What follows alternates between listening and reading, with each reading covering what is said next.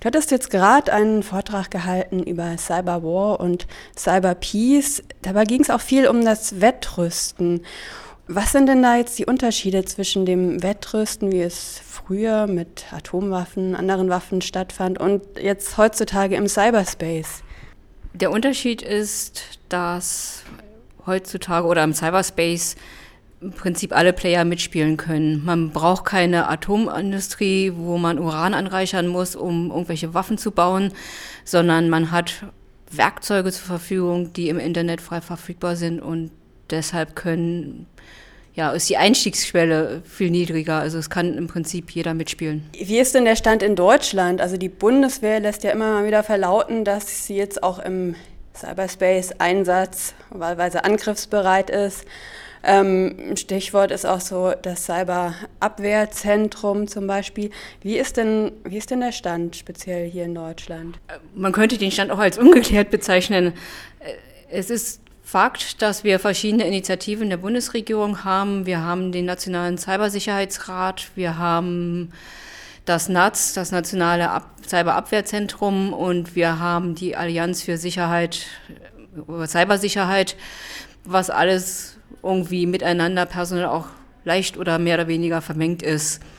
Wir haben dann natürlich die ganzen Einzelaktivitäten der Bundeswehr, BKA, Verfassungsschutz und so weiter, die alle irgendwie Personal haben, die dort Cyberwaffen oder Cyberwerkzeuge herstellen, mit denen wahlweise Angriff oder Verteidigung möglich ist.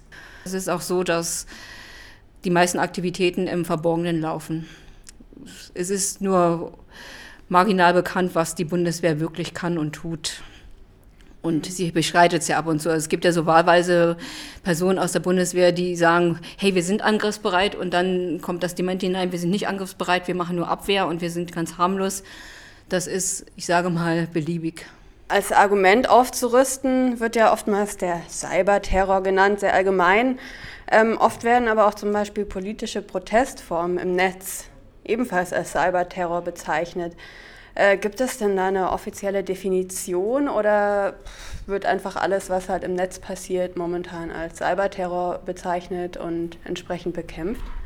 Offizielle Definitionen gibt es nicht. Es gibt natürlich Definitionen, die vorhanden sind und es gibt auch Unterschiede zwischen einem Online-Protest und, äh, und Cyberterror und auch Cybercrime, die man benennen könnte.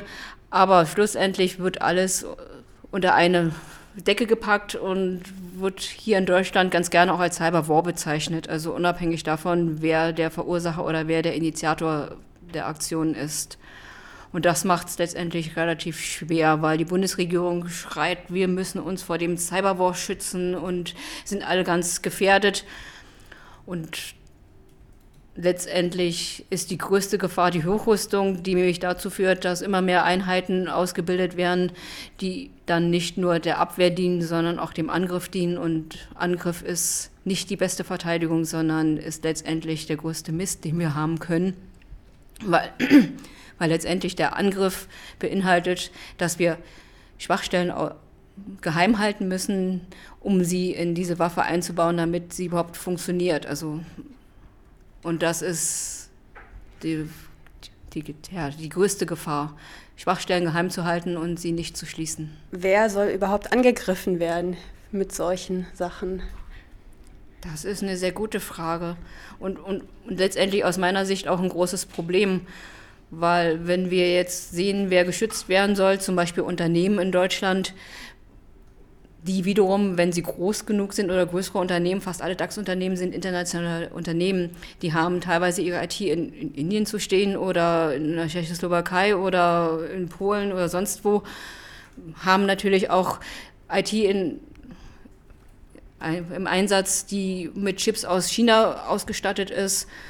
Und dann sagt man, die müssen wir jetzt national schützen. Und da gibt es keinen Schutz, den man jetzt national irgendwie herbeizaubern kann, weil die Komplexität der Systeme ist einfach viel zu groß, als dass man sie mit einer nationalen Aktion irgendwie schützen könnte. Von daher muss die Cyberabwehr oder der Schutz im Prinzip international betrieben werden und die Länder oder die Regierung müssten sich verpflichten, daran teilzunehmen, weil das Einzige, was uns schützt, ist die Systeme, die Schwachstellen zu schließen, also die vorhanden sind und oder auch die Schwachstellen zu erkennen erstmal. Also das ist ja auch ein Problem. Gibt es da jetzt momentan, ähm, dass die verschiedenen Staaten sich zusammentun? Also es gab neulich diesen ITU-Gipfel, der ja am Ende ziemlich gescheitert ist. Gibt es da noch andere Anstrengungen, sich irgendwie gemeinsam gegen den Cyberterror zu verbünden?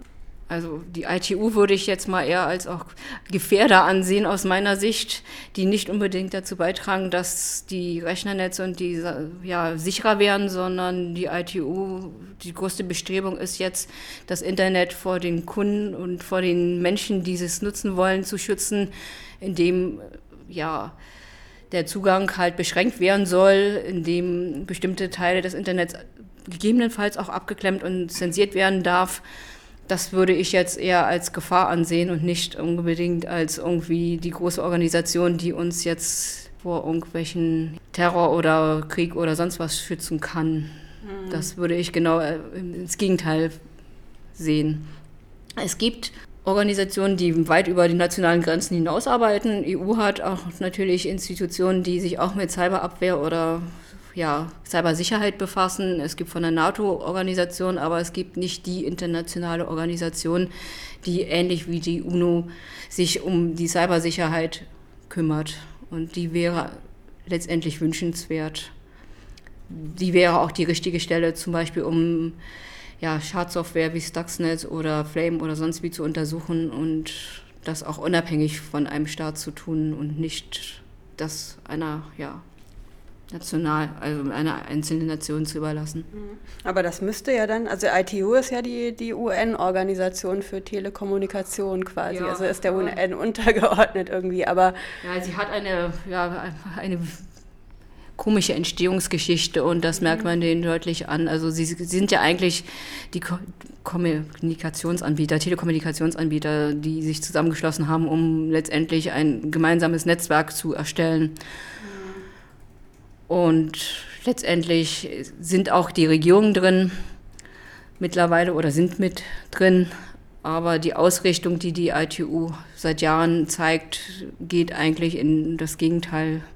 Es ist eine Kontrollinstitution, die ja, mehr Kontrolle, mehr Überwachung ähm, und eine ja, schärfere Restriktionen innerhalb des Internets herbeiführen möchte. Die hat ja anfangs mit dem Internet nicht wirklich viel zu tun, sondern eher mit Telefonie und so weiter. Also Stichwort Cyber Peace. Was habt ihr denn als Forum Informatikerin für Frieden und gesellschaftliche Verantwortung für Forderungen? Hm, wir haben eine Vielzahl von Forderungen und ich nenne jetzt, ich sage mal nur die wichtigsten. Zum einen fordern wir eine reine defensive Sicherheitsstrategie. Also Staaten sollten sich verpflichten, keine Offensivwaffen für den Cyberwar zu entwickeln oder gar einzusetzen. Wir fordern eine Anerkennung eines Grundrechts auf zivilen Ungehorsam und Online-Protestformen im Internet. Wir wollen, dass derartige Aktionen nicht kriminalisiert, geschweige denn als Kriegsgrund herhalten müssen. Wir wollen, dass konventionelle Waffen nicht als Antwort auf eine Cyberattacke eingesetzt werden. Wir möchten, dass staatliche Stellen, Unternehmen und Gesellschaften zur Offenlegung von Schwachstellen verpflichtet werden. Das lässt sich auch aus dem Grundrecht für Integrität ableiten die zumindest hier in Deutschland ja ein Grundrecht darstellen. Und wir fordern eine Abrüstung der politischen und ja, medialen Sprache auch, eine klare Trennung von Cyberwar, Cyberterror, Cybercrime, Ethical Hacking und politische, politische Protestformen. Eine ganz spannende Frage, die während äh, dem Vortrag äh, gestellt wurde, war ja ähm, nach der Ausbildung oder an den Universitäten, ob da zum Beispiel im Informatikstudium gesellschaftliche Fragen überhaupt ein Thema sind. Also in den meisten Universitäten und Fachhochschulen ist es kein Thema mehr. Es gab einige in der Vergangenheit, die Professuren dafür eingerichtet haben. Es gibt noch einige wenige Professuren, aber es gibt letztendlich keine Verpflichtung, dass Informatik und Gesellschaft mit auf den Lehrplan gehört. Und wir sind eigentlich der Auffassung, oder wir sind der Auffassung, dass wenn ein ja, Studiengang akkreditiert wird, dass Informatik und Gesellschaft mit auf den Lehrplan muss und dass damit auch die kritische Auseinandersetzung mit Themen wie Cybersicherheit ja nicht nur technisch, sondern auch gesellschaftlich ja, betrachtet werden muss.